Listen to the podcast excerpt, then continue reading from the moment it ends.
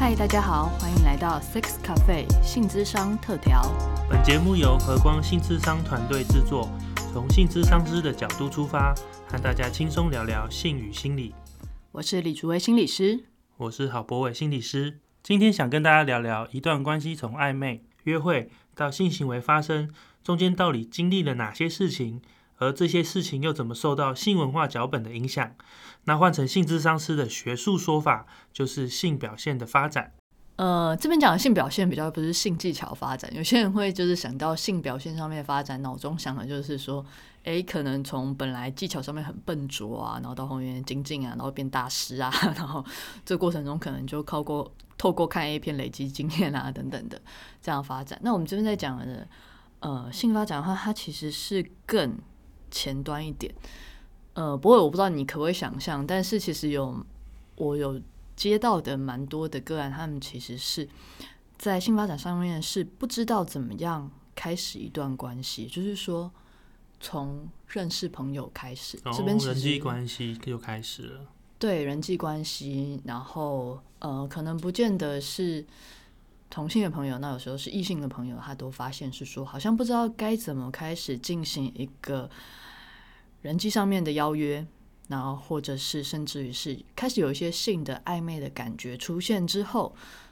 要怎么表达自己，或者是当别人对你示好的时候要怎么回应，这其实蛮难的，你你知道吗？是，我觉得是蛮难的，因为当然我自己的个案也有遇到这样的状况，特别是我觉得啊，因为现在很多人都是用网络，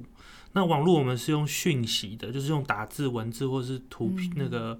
表情图片，可是它会缺少了很多人与人之间很多非口语的讯息啊，或者是所谓双重讯息，或你知道台湾人很爱说还好。那还好是什么意思呢？还好到底是好还是不好？就是有很多这种在语言上或是在人际关系上复杂模糊的部分。我觉得，因为现在大家都用网络之后，这一些技巧呢，可能就没有这些场场所可以去练习。所以我的确也会觉得，哦，蛮多个案都会在这边很困扰。到底这个女生是什么意思？到底这个男生是不是对我示好？这些都是很困扰的问题。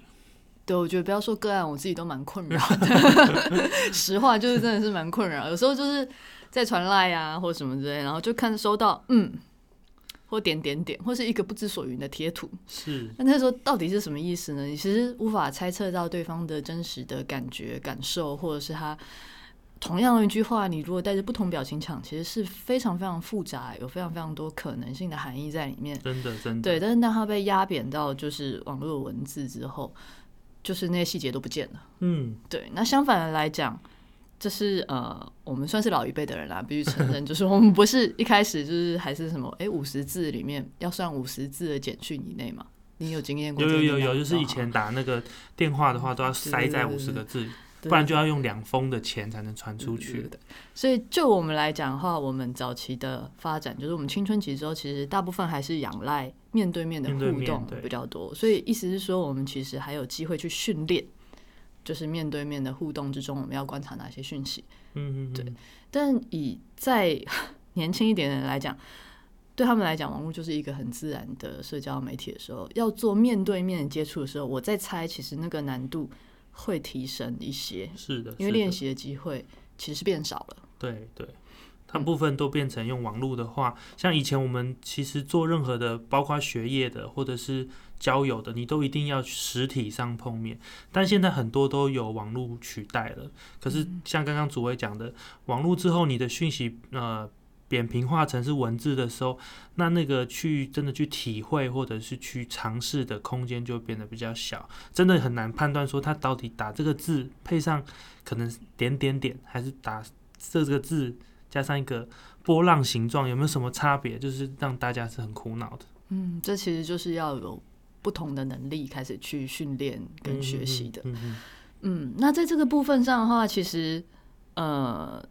我有时候会看到，就是其实现在我们也都是啊，就是我们其实即使是面对面两个人在一起，也发现其实不太知道讲什么，所以有时候明明两个人就坐在隔壁，可是其实我们会用赖讲话，对，各自划手机，各自划手机，然后就是同时跟很多人仿佛都在互动，但是虽然两个人就在旁边，但其实是非常非常遥远的，心都不在彼此的身上。是是是，对。那我猜这也是为什么现在蛮多人会觉得好像越来越孤单，越来越就是那个疏远感其实是越来越强烈的。嗯嗯嗯嗯，但讲到这边好像扯远了。对我们讲到一个好像更大的部分，那回来讲到呃怎么样性邀约的部分的话，呃我自己啦，我自己的观察上面，我不知道博伟观察是什么，我发现爱看韩剧跟爱看美剧的性邀约方式好像不太一样。是吗？因为因为我比较少看韩剧，我的确是都蛮常看美剧的这样子，对。OK，但是我可以知道说，在美剧上的表达很很有趣哦。像你不管是看《性爱自修室》或者是其他美剧，你通常看到那个主角，不管是男男或女女或男女，他们大概第一次约会就一定接吻了，然后第一次就会直接表达他喜欢他。诶，可是你看东方的、亚洲的、韩国，他一定要暧昧一阵子，然后要欲拒还迎一阵子，他才可能会到达亲密关系这样子。对，就是看韩剧的话，你从他们男女主角视线交汇到他们手有接触，中间可能已经过了五集了，然后再过了三集之后，他们会有一个轻轻的靠近，在他耳朵旁边讲话。再过三集之后，他们可能嘴唇碰在一起，当他们嘴唇碰在一起之后，这个画面会被重播大概一百次吧。哦，但是美剧其实第一集就演完了。对，第二集可能就已经在床上了这样子。我觉得这个差异真的非常大。然后很有趣的是，因为我们就是在台湾的话，基本上我们什么都有机会接触到。有的人封韩剧啊，有的人封美剧啊，那还有 还有的人比较少了，现在也会看日剧啊。那其实都呈现出来在不同的呃文化价值观上，你所可以做出的各种各式各样的性邀约的呃脚本或是模范。也可以说，现在人其实遇到的挑战又更难了，因为以前可能就是比较是一个你大概可以猜到。那个你的亲密关系大概发展会有一个等于说 SOP，就是所谓的脚本。但是现在因为太多脚本，有日本的脚本，有中国的脚本，有呃美国的脚本、韩国的脚本，那这些脚本就混在一起，你不知道现在到底演哪一出，其实就很蛮头痛的。对，你可以想象，如果说有一对呃互相戏很接近，然后一个是一见面就想要接吻，一个是准备要等就是一个月之后才要牵手，就你可以想象，就是这一对伴侣他可能会遇到了多少的，也不算是冲突，但就是会要很多磨合的地方，是是是然后去认识对对方来讲，呃，因为没有一个有些人会问说，哎、到底要交往多久之后发生性行为才是正常的，或者才是嗯正确的，或者才是适当的？但很遗憾，就是这就是没有标准答案，没有标准答案。对，就是看每一对伴侣他们互互动出来，他们所可以接受每个人觉得最舒服的速度，那就是对嗯他们来讲最好的速度。而在这过程中，两个人都需要去花很大力气去了解自己的状态，那也了解对方的状态。嗯，同时尝试表达出来，做一个协调，然后在不勉强彼此的状况下，然后发生亲密的关系。嗯，这其实蛮难的。嗯，真的真的，嗯那你觉得，其实，在美美剧上面的话，我觉得女性主动的成分好像已经越来越高了。是是是。从呃这样讲又透露年龄，就是从我那时候看《欲望城市》开始，大家我我不知道大家听听众们有没有知道《欲望城市》这个影集，但是从那时候开始，其实就已经慢慢展露出女生也可以自主的去追求性的欢愉享受。从那时候大概是应该是十十五年前左右，就已经慢慢的女性在剧中的角色可以越来越主动。当然，现在当然不用说，有更多的剧情里面可以展现出女生也可以自主的去追求她喜欢的人，或者是她可以自主的去追寻享受性爱的呃愉愉悦这样子。嗯对，但你会看到在女性角色上越来越开放跟多元。嗯，但我不知道博伟，你有没有感觉那个也可以之中，好像也在说着，就是因为会一直强调这个女性也可以的部分，其实也在说着，其实最传统或是最一般、最常见的脚本，其实还是由男性主动，嗯，这好像是最被自然嘛，就是男性就是主动的啊，侵略性要比较高啊，包含负责要推进约会的进度。嗯。对，选餐厅啊，然后主动约下一次啊，然后示好，好像都是呃主流价值还是会期待男生要做这些事情。这样，即便有一些影集开始去彰显女生也可以做一样事，像刚刚竹维特别讲说“野”的意思就是，还是我们会期待男生做这样子的主动的角色。嗯，那包含在实际上面，不管是我不知道，我在那边看到的接吻的部分，好像也大部分都是男生主动嗯，接吻的话，接吻。嗯嗯嗯，你在想美剧的画面吗？对对，我在想说有没有一些，就是收集几个经验，看是不是的确有这样这样子的状况，好像是对。通常好像男生要主动，呃，不管是询问或直接用肢体的方式去表达我想要亲你，好像都是男生主动。嗯，嗯，那或者是有一些其实是女生主动的部分，可以感觉到女生主动的方式是一种被动的主动，哦，被动的主动是什么意思？意思是说我给你机会，我靠近你到某一个程度，让你知道你可以来吻我。了。哦，这很我制造一个环境让你知道你可以主动了，这样对，或我制造一个环境，让你知道你可以对我进行身体的碰触了，嗯嗯嗯或是邀约了，嗯嗯，对对对对。一种被动的主动。被动的主动了解，对，嗯。比较少看到就是女生扑扑上去，去对，嗯嗯然后把男生壁咚，是是，对，然后就吻下去这个倒是现在也还都没有这种感，没有这种剧情，对没有没有想到，是是是，也可能我们看的剧太少了，实话。OK，好，所以在这部分上，如果实际展现到性行为上面的话，你觉得男生或者是女生，呃，在性的表现上的话，会有什么差异？我觉得蛮明显的是，可能你看我脑中第一个想到就是，好像在性行为中，男生都要比较主动的去，呃，就像刚刚讲接吻，或是甚至爱抚，或者是邀约性行为，好像都是男生要负责，或者是我们好像也期待男生应该要在性行为上是比较知道的，他应该要知道这个步骤，这个接下来要干嘛，接下来要干嘛，也就是说，男生需要好像被期待要主导的。然后男生被期待在性上面应该是要比女生懂的，好，或者是男生应该要负责让女生愉快，好像女生的愉快是男生的责任，这种甚至于是高潮。对对，高潮好像就代表我的成就这种感觉，对，好像在主流上对男生有这样期待。那在相反的女性的话，当然就是如果我们用异性恋来当例子的话，女性好像就会比较被期待是她要被动的，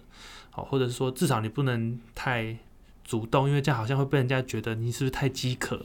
太淫荡这样子。然后或者是她在在性过程中，你也要装的比较不懂。因为你懂太多，好像对于来说，对于一个女性来说，好像你太主动要性是一个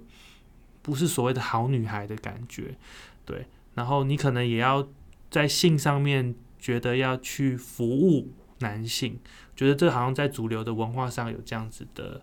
的这个脚本在。嗯哼，嗯，这个部分其实也会，我觉得在性发展这整个历程中，其实也是蛮明显的差异。也就是说，呃，男性就会有一个压力，或者表现上面焦虑，就是可能会就是需要搜集大量的性技巧相关的知识、是是是，一零一种姿势啊、技 术体位啊、啊等等的。手指的技术啊等等等这样子。对，那相较之下，女性的压力好像就不在这边，比嗯较是呈现出包含身材、哦，怎么样吸引对方，让对方有欲望。嗯嗯嗯，这个部分好像变成一个女性的压力。如果对方不来，如果对方不够兴奋，是不是长得不够好看？简单来讲，哦，会有这种是是不是我身材不够好？是是是，对，那我觉得这也是另外一种很大很大的表现焦虑，而且那个嗯表现焦虑是。好像不是可以做什么，而是就是要努力的把自己的装扮的更吸引人。这个部分我觉得蛮大的压力，其实会在女生的身上。是是是，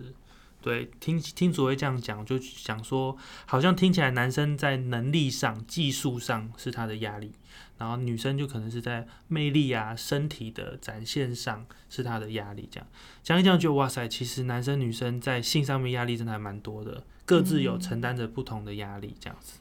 嗯，所以我觉得其实，尤其是到现在的话，其实当然，就像我们刚刚在聊的，嗯，对于性别刻板印象这个东西，其实大家现在都一直很努力的想要翻转嘛。嗯那在翻转的同时，其实心中还是会受到很多最传统，像我们刚刚描述，其实是最传统、最传统的观点。是是比较刻板的。对对对对，其实讲出来很多，现在人其实可能会嗤之以鼻，说哦不一定啊，不见得啊。但其实如果反思回来，在自己在性上面的表现，有可能嗯，好像又有一点点是这样子的倾向，这是一个蛮蛮矛盾又蛮开放的状态。我觉得这是很潜移默化的。你但当我们在理智上都会觉得说，哦，现在两性都平等啊，男生可以做什么，女生就可以做什么，我们在认知上都可以这样想。可是当真的进入到一个亲密关系或是性行为的时候，我觉得那个在文化中被浸泡的很，可以说潜意识嘛，或者是你就是现。反射性的反应，这那时候才会呈现出来，这样子。嗯，对。那我觉得这真的是需要蛮多的，像我们现在在聊的方式，就是自我整理啊，跟发现啊，然后就去慢慢的去想，哎，到底我想要的是什么？到底我今天做出的这个选择，或者做出的这个行为举动，到底是我真正的希望这样做，还是其实就是一个影响之下的结果而已？那我有没有可能去拓展我自己的？行为拓展我自己的可能性，那这个当然是一个问号啦，因为可以要也可以不要，可以去试试看，那也可以就是继续过这样的生活，开心就好。嗯嗯嗯，那我也会特别体会到是哦，可能现在。刚刚像我们刚刚讲的，在各种不同的文化冲击之下，然后现在的人又想要追寻可能对自己来说更适合，我觉得那个挣扎跟探索是需要更比以前来说更需要更大量的，所以我会觉得在这个部分，呃，我们性智商在协助的部分就特别的重要，是在于我们怎么陪着每一个人去去找到适合他以及适合他的伴侣。然后他们两个可以协调，可以良性的沟通互动，找到最合适于每一对伴侣的方法。好，那谢谢博伟，非常完美的做了一个结论。今天呢，我们就和大家聊到这边，那下次见喽，拜拜，拜拜。